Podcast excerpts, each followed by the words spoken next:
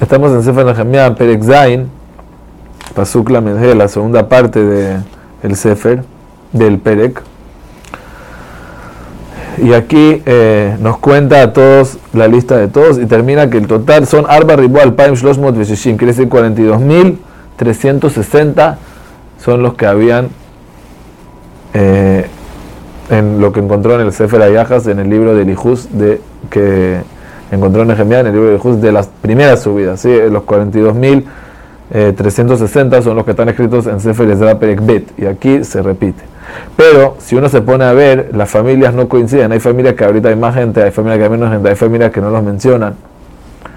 Entonces, en verdad, el Metzudot explica aquí muy largo, lo pueden ver en Pasuk Samechvav, de que el, total quedó el mismo, pero los números él los cambió, los actualizó, quiere decir, había un conteo que se había hecho mucho antes que Nehemiah fue.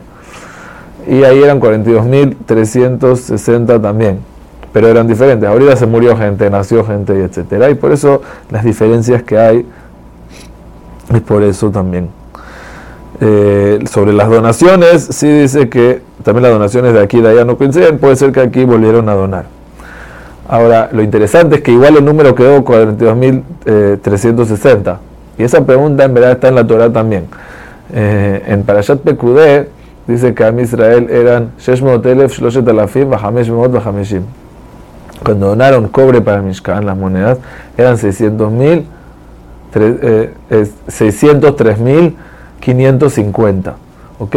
Y después cuando el Sefer Bamidbar los cuentan, también da el mismo número. Entonces Rashi dice, sí, quedó la misma cantidad. Y el Ramban en, en Pekudé, en Pereklamet, el Ramban pregunta, llamó el Pereklamet para allá Pekudé, pregunta, ¿cómo puede ser que no se murieron más gente y así? Que no se murieron gente, que no nacieron gente. Entonces él dice, quizás justo se murieron y nacieron, o sea, y exactamente salió lo mismo. En ese caso, allá contantes de 20 para arriba, entonces quizás algunos se murieron y algunos de 19 cumplieron 20 y justo salió el mismo número. O también dice otra respuesta que ahí Shevet Levi estaba en la cuenta en Parashat PQD y en Parashat Bamidbar, que era más tarde, ya no estaban en la cuenta, igual quedaron el mismo número porque al revés, nacieron más, había más gente que creció. Ahora, pero es interesante que el número quedó igual. Eh, y aquí también es así, de que como al parecer como que el total de Amisrael hay una cantidad mínima, según cada, cada vez, cada época, según lo que tiene que suceder con Amisrael, esa cantidad es la que se tiene que cumplir, por ejemplo, en el, en el, eh, en el Midbar eran 600, eh, 600, eh, 603.550 y aquí eran 42.360. También, por ejemplo, vemos algo así en la Mamba Bakama. La Mamba Bakama dice que para que haya Shabbat Shekhinah en Israel, para que se repose la Shekhinah, tiene que haber mínimo 22.000 personas. Quiere decir, hay números que son claves y especiales y al parecer siempre tienes que llegar a ese número. Ahorita otro detalle más en Pshat. todo, lo que estaba eh, leyendo aquí, todo lo que estamos leyendo en Perek es lo que Nehemiah encontró escrito en el Sefer Ayajas.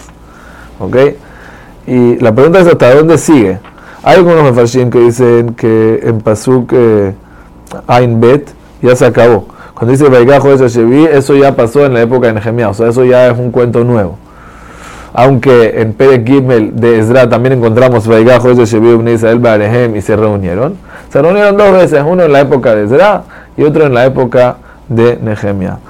Ahora, eh, pero hay quien explica, Rashi así opina, de que no, de que todo esto es el mismo cuenta, el mismo cuento de Ezra se repite aquí. Y sobre eso hay que entender por qué se repite y por qué se explicó más aquí. Y según él, sigue hasta Perek Tet y Perek Yud, hasta donde dice eh, hasta Pasuk Lamed, hasta ahí todo eso era del Sefer Ayajas.